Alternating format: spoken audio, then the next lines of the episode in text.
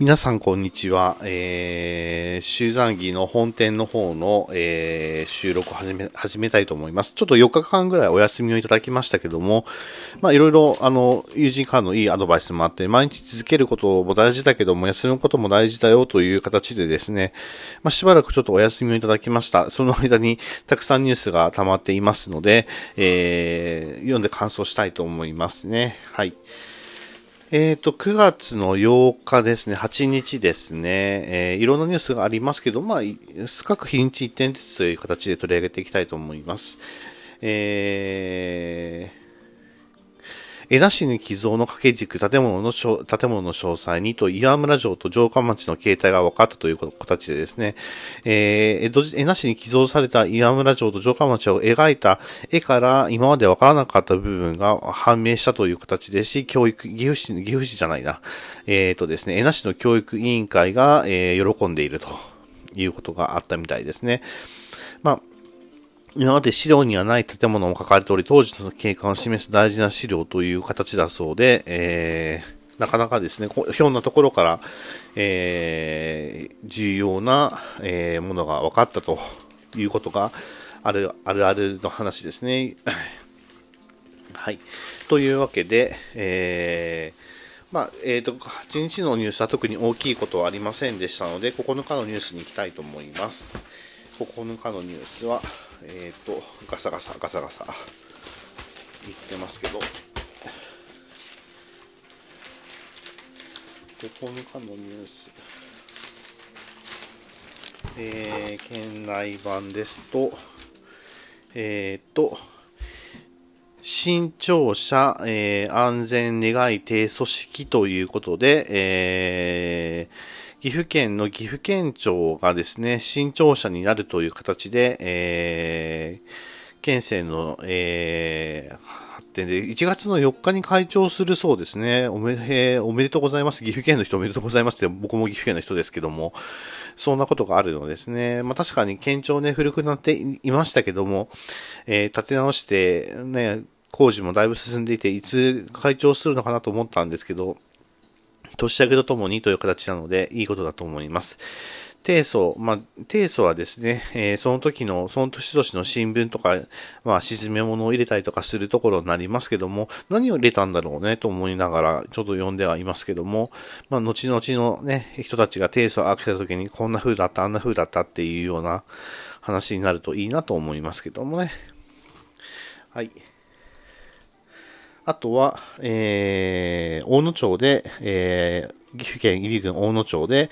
早生柿が出荷が始まりましたよというのがありました。早生柿ね、えー、早いところはもう柿のシーズンなんだなっていう形で秋のシーズンなんだなというのがよくわかります。えー、大野町の柿はですね、結構冬柿が有名なんですけども、早生の柿もまあ有名らしくてですね、食べるのもあの甘くて美味しいらしいので、もしも機会があれば口にしてみてはいかがでしょうかという形になります。はい。はい、えー、10日、10日、10日。えーと、ガサガサガサガサ。なかなかね、新聞はね、めくりづらい。あ、ごめんなさい。マイク触っちゃった。えーと、えーと、10日、10日のニュースは、えーと、ハローワーク暴力から守れ、えー、来所者が刃物初の訓練というのがあったみたいですね。まあ、そんな物騒なことはないとは思いますけども、えー、ちょっとですね、えーそんな、まあね、ハローワークに恨みを持つというか、あお願いだからハローワークもそうそうなんですけども、ブラック企業を紹介するのはやめた方がいいと思います。あと変な企業を紹介するのもね、とりあえずやめた方がいいと思います。まずそっからがね、暴力から身を守る第一手段じゃないかなというふうには思いますけども、皆さんはどう思いますか？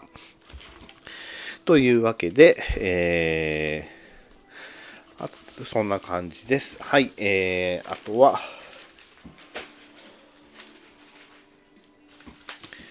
えっ、ー、と、10日、10日、10日言いましたね、11日ですね。11日、えっ、ー、と、ちょっとバサバサバサバサバサ言ってですね、さっとね、新聞めくれないのがね、難点なんですよ。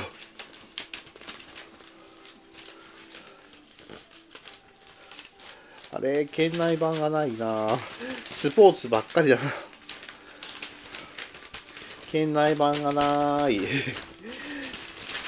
日曜日の県内版がない。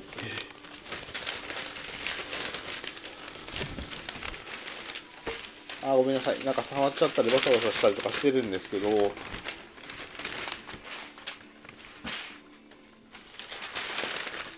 あ、ありました、ありました。県内版。そう、日曜日は少なくなってるの忘れてました。えー、日曜日の県内版は、えー、っと、えっ、ー、と、合唱の家屋が、えっ、ー、と、暗闇、えー、や、宵闇に浮かぶという形で白川村の民家、民家民家園がライトアップされたというのがありますね。まあ、大野郡白川、白川町、白川、白川村、白川村、萩町とか合唱作り民家がありますよね。まあ、岐阜県というとですね、その合唱作りを思い浮かべる人の方がすごく多いんですけども、どっちかというとね、白川村とかね、合唱作りっていうのはね、高山の方で、あんまりね、岐阜のね、ごくごく一部の地域なんですよね。なので、まあ、あれが岐阜といえば岐阜なんですけども、ちょっとですね、富山の文化も入っていて、岐阜っていう感じじゃないんだよなっていうのが岐阜県人の本音じゃないかなというふうに思います。もちろん岐阜県、岐阜県の誇るべき財、あの、財産ですよ。財産なんですけども、えっ、ー、と、あれが、あれを指して岐阜だねって言われるのは、なんかちょっと不思議な感じがする。あの、美濃、美濃の人からすると、迂回を指して岐阜っていうのはともかく白川の合唱作りを指して岐阜か、うーん、まあ、仕方ないよね。そっちの方が有名だからというふうにはなりますけども、まあ、あんまりどっちかというとですね、うーんっていう感じなんです。はい、というわけで、えっ、ー、と、一つ一つ挙げていきましたけども、はい。えっ、ー、と、さすがに4日も休むとですね、喋ることがいろいろありすぎてま、ありすぎてしまってですね、えっ、ー、と、まあ、逆に喋れなくなってしまうっていうことが分かりました。まあ、この、えっ、ー、と、収録も毎日収録してて、まあ、38、37日間ぐらい、結構毎日毎日収録してて、まあ、相手も、まあ、1日か2日ぐらいしか開かなかったのが、今回は4日お休みいただきましたけども、やっぱりね、人間休むの大事だなっていうのがよくわかります。えー、さすがにですね、38日、7日間もね、連続でやっていくとバテてましたので、正直ね、どうかなっていうふうには思ってました。あのー、なので、この収録ももうできれば毎日やりたいのはやりたいんですよ。やりたいんですけど、まあこれからはまあ2日に1回か3日に1回、まあ4日に1回のペースなのかなっていうふうに思いながら、え配信していこうかなというふうに考えていきます。はい。本当はですね、えっ、ー、と、和家、えー、集団儀、えー、ロンガーの方もありますので、この和家集団儀もですね、この本店の集団儀と合体させて一つの、あの、ポッドキャスト配信にしたいなっていうふうには思ってるんですけど、ラジオトークが12分までしかね、えー、配信を許してくれませんので、RSS 配信っていう、あの、ポッドキャスト配信では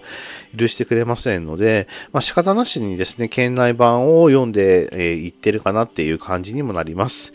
はい。ですけども、えー、なかなかね、えー、ポッドキャスト毎日続けるのも難しいし大変だなっていうのが、まあ、本音でございました。はい。はい。というわけで、えー、まあ、ざーっと読んできましたけど、県内版4日間まとめて読むとですね、なんかこう、スカスカのニュースになってしまって、結局読まなかった方が良かったんじゃないかなというふうに思うようなこともありまして、なんか今ちょっと考えながら、これで良かったのかなと思いながら考えながら、えー、まあ読んでいた感じなんですけども、ね、えー、やっぱりこう、急いで読まなきゃいけないとか、急いでやらなきゃいけないっていうプレッシャーがかかると、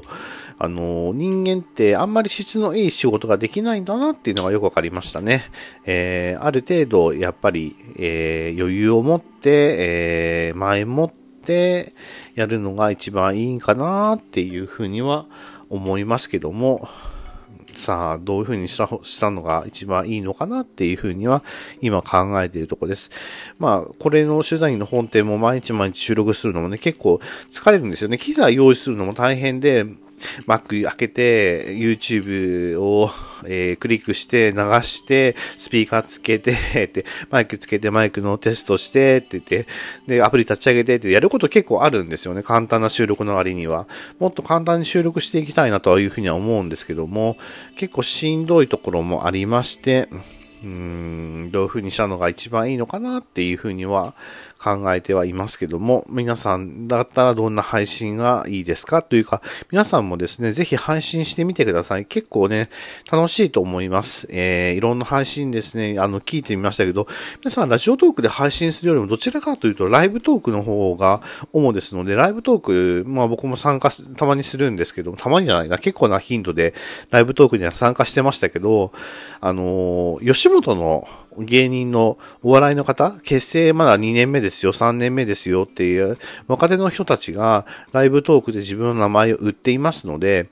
あのー、ぜひこの RSS、えー、RSS 配信で、あの、Apple Podcast や、あま、えっ、ー、と、Spotify とかでお聞きの方はですね、ラジオトークというアプリを検索してインストールして聞いてみてください。決して変なアプリではありませんので、楽しいね、えー、トークとかが聞けると思います。で、